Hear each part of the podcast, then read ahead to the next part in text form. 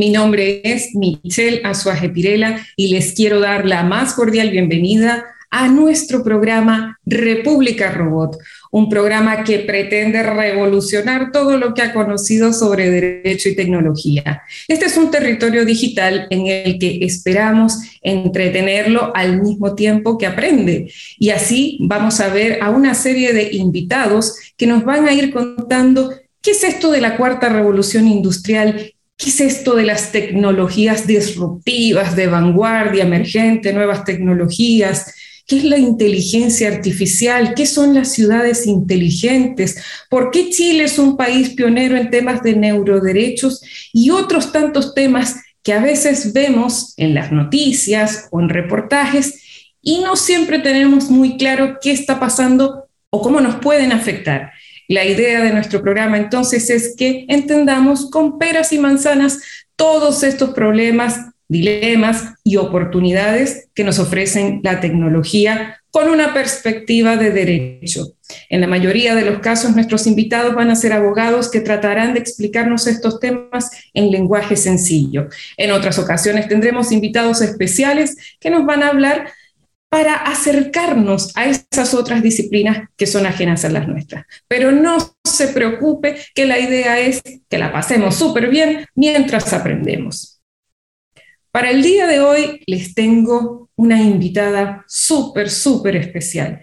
Y es que como es nuestro primer episodio, no podía ser de otra forma. Hoy queremos empezar con un tema súper disruptivo y una invitada hiper, mega especial. Es más, yo ni siquiera entiendo cómo fue que sacó tiempo para nosotros, para este naciente programa, porque la verdad es que si se las presento, es una estrella, es una estrella del derecho, es una persona inteligente, yo diría que hasta superdotado de repente, es simpática, es, eh, no sé, es como un premio para la humanidad, diría yo, me atrevería a decir. Hoy nos honrará con su presencia para hablarnos de un tema bien interesante. Nuestra primera tecnología disruptiva que vamos a conversar el día de hoy se refiere a los gemelos digitales. Yo no sé si ustedes lo saben, pero hay empresas que utilizan ciertas tecnologías disruptivas a través de las cuales realizan simulaciones virtuales. Estas simulaciones virtuales les permiten la posibilidad de experimentar en ambientes virtuales controlados, intercalando el uso de diversas tecnologías para optimizar ciertos productos y servicios y evitar algunos riesgos. Algunos los llaman gemelos digitales, otros utilizan otros nombres que ya nos contará nuestra gran invitada.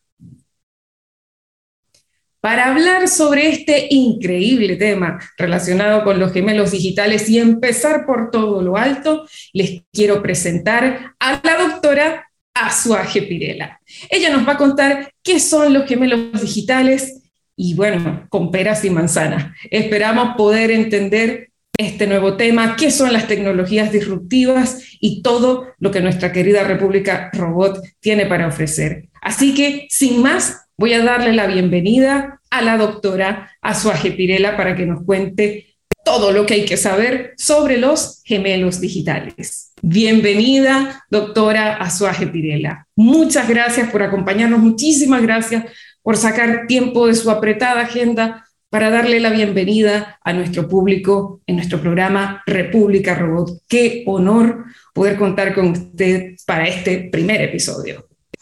Muchas gracias por la invitación. Doctora Suárez, discúlpeme, lo que pasa es que estoy súper nerviosa. Yo no sé, eh, no sé si esto se debe decir, en mi primer programa. Yo, la verdad es que soy fan.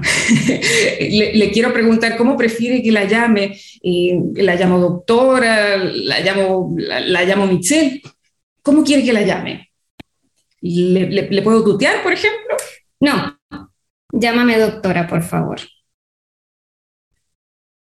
Ok.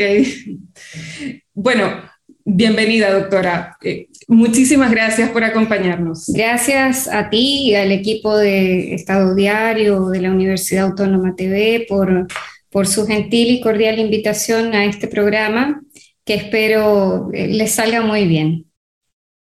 Sí, se, se, ve. Bueno, comencemos de inmediato con este entretenido tema relacionado con los gemelos digitales. Y quisiera preguntarle en primer lugar, doctora, para que nos pueda decir eh, con peras y manzanas, qué es la misión de nuestro programa, comunicar en términos muy sencillos, ¿qué son los gemelos digitales? ¿Para qué sirven? Eh, no sé, a mí se me ocurre que puede ser algo así como, como un avatar, no sé si será lo mismo, eh, no sé, como esos que usamos para eh, seleccionar nuestro perfil en las redes sociales, o a lo mejor algo, no sé, como los personajes de los videojuegos, como Mario y Wario, por ejemplo. ¿Se refiere a eso el tema de los gemelos digitales o, tiene que ver con otra no. cosa? No, fíjate, realmente eh, puede ser una manera de entenderlo, eh, pero estrictamente hablando, eh, cuando se habla de un avatar, algunos lo llaman avatar, lo confunden con la película, pero realmente cuando se habla de ese tipo de representaciones digitales, en el lenguaje común al menos, eh, de lo que se está hablando eh, es de eso, ¿no? De, personajes que te sirven para identificarte en una plataforma, en una red social. Eh, pero esto de los gemelos digitales es más bien algo que muchos expertos catalogan como una tecnología disruptiva. Probablemente un ingeniero puede hablarles un poco mejor sobre esto, yo soy abogada, sin embargo, para lo que hay que entender desde, nuestro punto de vista. Eh, los gemelos digitales se dice que son una tecnología disruptiva que se utiliza para eh, optimizar o mejorar ciertos productos y servicios eh, y se combinan diversas tecnologías para hacer simulaciones virtuales, entre otras cosas. Entonces, lo primero es tener una idea de lo que son las tecnologías disruptivas, porque a veces se habla de tecnologías de vanguardia, tecnologías emergentes, nuevas tecnologías, y también de tecnologías disruptivas. Cuando hablamos de que algo es disruptivo en el mundo de la innovación, básicamente nos estamos refiriendo a algo que cambia o rompe esquemas, dicen algunos autores.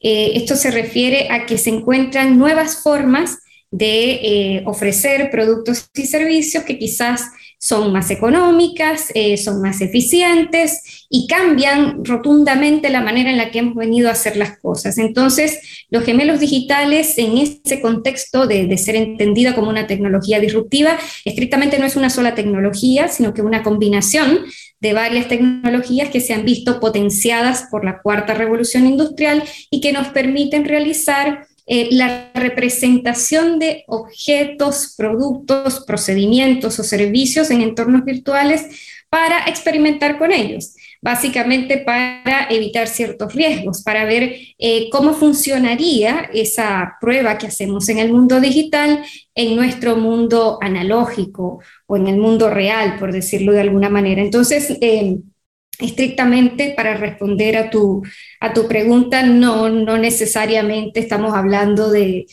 avatares o de videojuegos o de simulaciones eh, de videojuegos, aunque hay, hay algunas opiniones por ahí que colocan como sinónimo el término de gemelo digital con el término de avatar digital pero yo prefiero diferenciarlo y prefiero precisar porque en el lenguaje común las personas utilizan más bien el término eh, de avatar, como les decía, para referirse estrictamente a esos personajes que escogemos eh, los seres humanos para representarnos en el mundo virtual.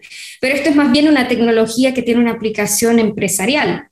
De hecho, eh, antes más bien tenía una aplicación sobre todo industrial. El detalle es que lo que han propiciado estas tecnologías que han contribuido al auge de los gemelos digitales es que esto se expanda a otros sectores eh, de la economía y es ahí donde eh, se vuelve interesante y es por eso que se considera que es una tecnología disruptiva que pasó de un mundo a otro y que se está amplificando, digamos, o masificando en los últimos años, ¿no? Entonces la idea es simular, para redondear un poco la idea, simular el comportamiento que tendría ese objeto físico, eh, pero en un mundo virtual. Entonces, por eso se habla de que hay gemelos, porque hay eh, uno en el mundo físico o analógico y otro en el mundo virtual, pero el del mundo virtual se va a atrever a hacer cosas, por decirlo de algún modo, que eh, no va a realizar el que está en el mundo físico porque precisamente queremos eh, probar cosas y evitar algunos riesgos o bien optimizar algunos procesos. Claro, porque esa es una manera de, explicarlo. Lo que se busca con esto es mejorar el rendimiento de ciertos productos y servicios y por eso puede ser eh, algo bien, bien interesante para algunos sectores como fabricación, la industria o ciertas... Eh, ciertas pero díganos, doctora, para, para ilustrar también un poquito más a las personas que nos siguen, ¿para qué? ¿Por qué, por qué se necesitaría crear esa especie de, de, gemelos virtuales, digamos? ¿Por qué? ¿Para qué? ¿Qué, se puede lograr con eso? Y, para empezar, ¿Cuál puede ser algún origen relacionado con esto?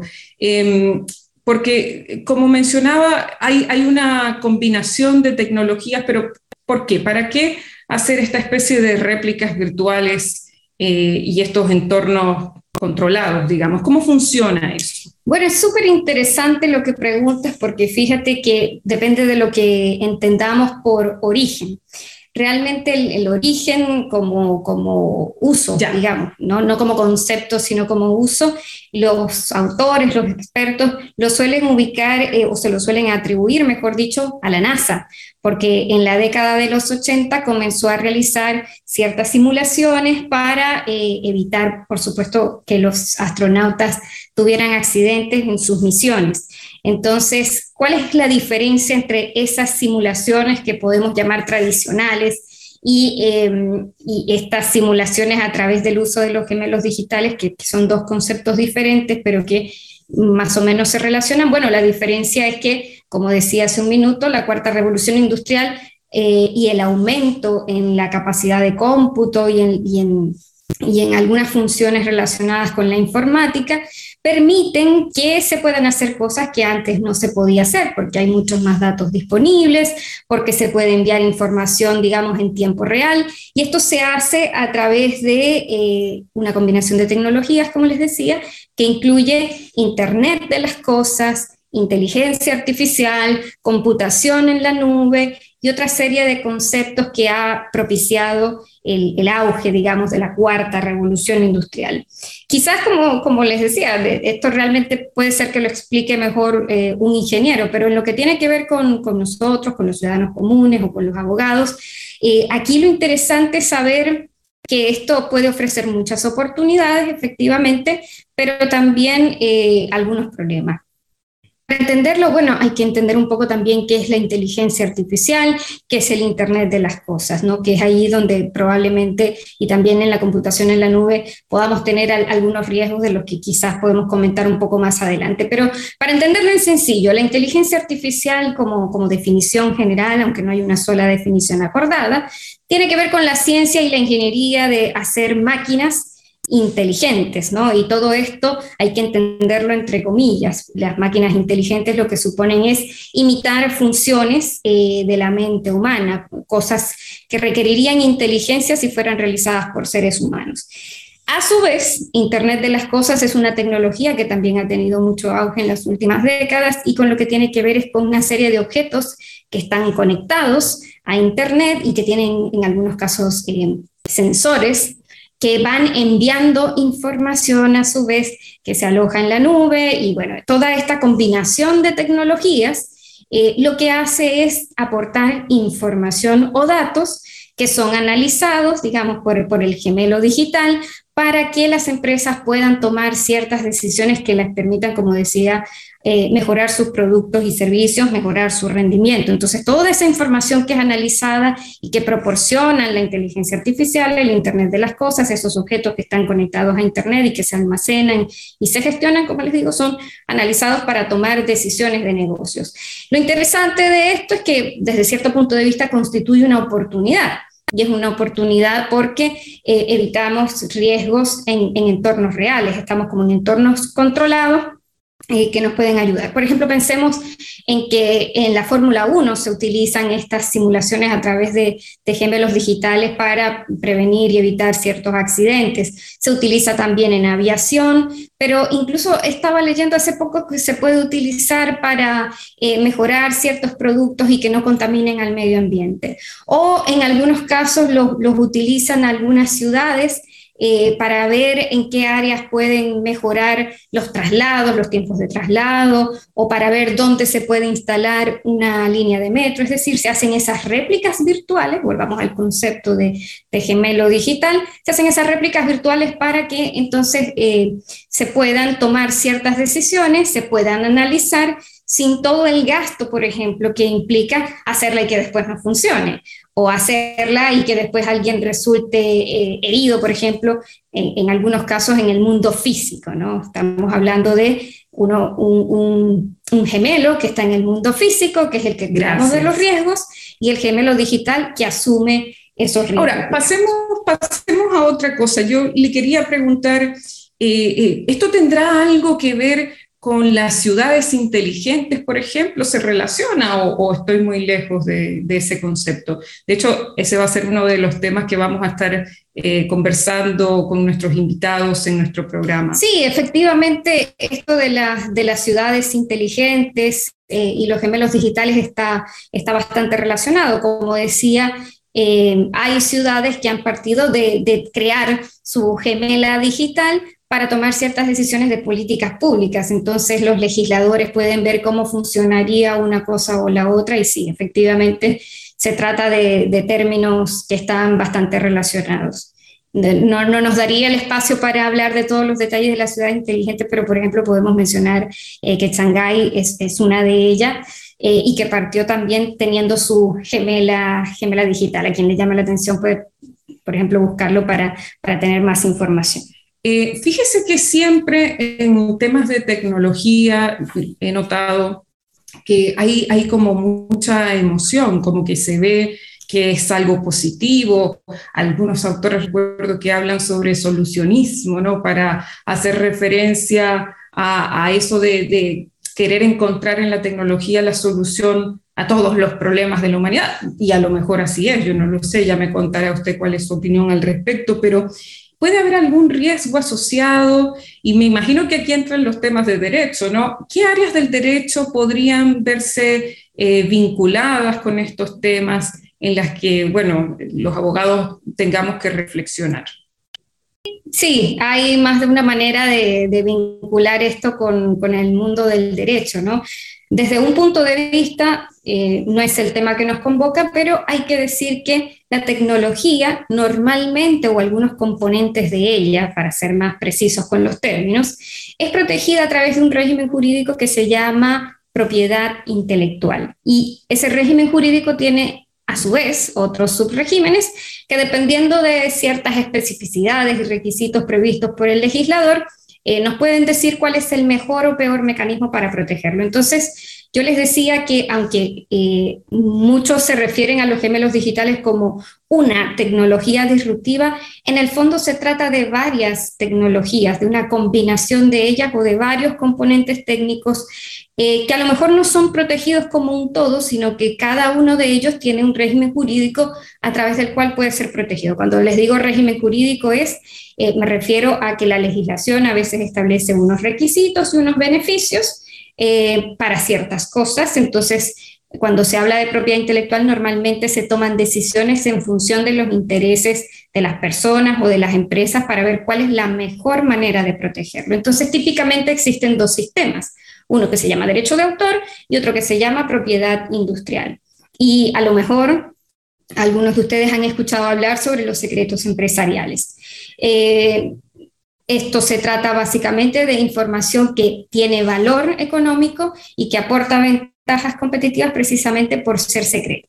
Entonces pensemos que la información que arrojan, porque en definitiva esto es, algo muy positivo de los gemelos digitales, que ellos arrojan información, datos. Esos datos y esa información que arroja el gemelo digital puede ser mucho más valiosa que cualquier otro activo de una empresa. Y a lo mejor es mucho más valiosa si se mantiene secreta. Entonces, el derecho nos aporta este régimen jurídico que se llama secretos empresariales y que si nosotros cumplimos con todos los requisitos que pide la ley para proteger esa información, entonces podemos gozar efectivamente de la protección que la ley nos da. Pero hay otras cosas, por ejemplo, los programas de computación, que pueden ser también un componente importante dentro de todo este sistema tecnológico, están protegidos por la legislación de derecho de autor, que en el caso de Chile, por ejemplo, está en la ley 17.336.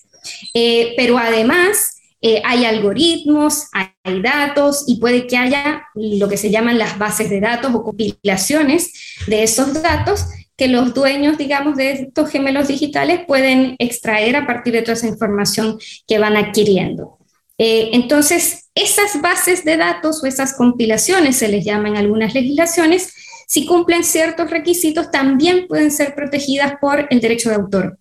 Incluso hay sistemas como el sistema español que protegen eh, la inversión que se hace en esas bases de datos. Entonces, por eso quizás depende de los intereses de la empresa, quizás depende eh, de los intereses de, la persona, que no, todos son empresas, eh, cuál es el mejor mecanismo para protegerlo. Entonces, relación con el derecho desde un punto de vista esa, la tecnología normalmente es protegida por el sistema de propiedad intelectual a través de las diversas alternativas que ese sistema ofrece, y desde otro punto de vista, puede que haya ciertos riesgos. Si estamos pensando en sensores, en dispositivos que están eh, continuamente enviando información, puede que haya otros problemas. Están eh, a lo mejor enviando información que puede tener carácter personal y ahí entraría la legislación de protección de datos personales o de privacidad en aquellos casos en los que normalmente no la hay o donde no están muy claros los contornos o incluso en algunos casos estando claros esos contornos también eh, vamos a tener que invocar esas normas. Eh, también podemos estar hablando de problemas de ciberseguridad y ciberataques esto. Pero normalmente en la práctica con lo que se les vincula es con ese otro lado, que es el lado sobre cómo protegerlo o cuál es la mejor manera de protegerlo, porque em, no, existe claridad en si hay un solo sistema que proteja el todo. Entonces, normalmente los autores a lo que se refieren es a cómo proteger cada una de esas tecnologías o cada uno de esos componentes técnicos eh, que forman parte de ese concepto de gemelo digital y el sistema llamado a hacer eso como les decía, es el sistema de propiedad intelectual en sus vertientes de derecho de autor, propiedad industrial, o secretos empresariales según convenga a la estrategia de cada persona o empresa. Bueno, doctora, la verdad es que eh, eh, me, da muchísima pena porque es, nuestro primer programa y la verdad es que con, con una invitada de tanto nivel no, no quisiéramos eh, tener que terminar, pero nos estamos acercando al final de nuestro programa, de este primer épico y gran programa y queremos agradecerle, pero antes de despedirnos, eh, queríamos pedirle que nos dé algún mensaje, algún consejo para las personas que ven nuestro programa y que espero que cada día sean más. Eh, cuéntenos, ¿qué, mensaje le puede dar eh, a las personas que nos están viendo en relación con la tecnología, con el derecho, con los gemelos digitales? La verdad es que hoy hemos aprendido un montón. Si pudiera resumirnos eh, todo ese conocimiento en una sola frase, ¿qué nos recomendaría a las personas frente a este tema de los gemelos digitales? Bueno, una cosa que yo les recomendaría a las personas que nos están viendo es que, y a aquellos que les interesen los temas relacionados con derecho y tecnología, es que traten siempre de ver el panorama completo, digamos. Muchas veces cuando uno lee sobre estos temas, eh, las personas se concentran en el furor de lo que es la tecnología, en las oportunidades, en los beneficios, y no siempre nos preocupamos de ver los riesgos, no siempre nos preocupamos de informarnos sobre sobre todas las implicaciones que pueden tener esas tecnologías. Entonces no nos detenemos a analizarlos y quizás las estrategias no son completas. Entonces siempre es recomendable ver tanto los desafíos como las ventajas eh, y oportunidades, verlo todo para tomar la mejor decisión para eh, nuestra empresa en el caso de que estemos hablando de alguien que esté pensando en implementar estas tecnologías en su empresa. Y si estamos hablando de personas que quieren aprender sobre estos temas, pues lo mismo, porque a veces nos quedamos con la noticia o nos quedamos con el titular eh, pero quizás deberíamos profundizar un poco más y siempre tratar de escuchar todos los puntos de vista y ver los beneficios, las oportunidades, pero también los riesgos, las desventajas y los desafíos para, para bueno, minimizar la posibilidad de que cometamos algún error y que entendamos bien estas tecnologías. Al final, el, detalle de todas estas tecnologías disruptivas de las que me imagino van a hablar en este programa eh, está en que a veces hay mucha confusión, eh, a veces hay muchas dudas, a veces hay mucha desinformación y en estos tiempos es importante estar muy informados. Así que ese sería mi, mi consejo final. Muchas gracias. Bueno, muchísimas gracias, querida doctora Suaje. De verdad que todo un agrado haber podido conversar con usted. Eh, realmente creo que nos vamos con, con, muchos nuevos conocimientos sobre este tema tan, tan interesante. De verdad que gracias por aceptar nuestra invitación. Ojalá podamos tenerla nuevamente con nosotros eh, en alguna siguiente temporada o en un nuevo episodio de nuestra República Robot.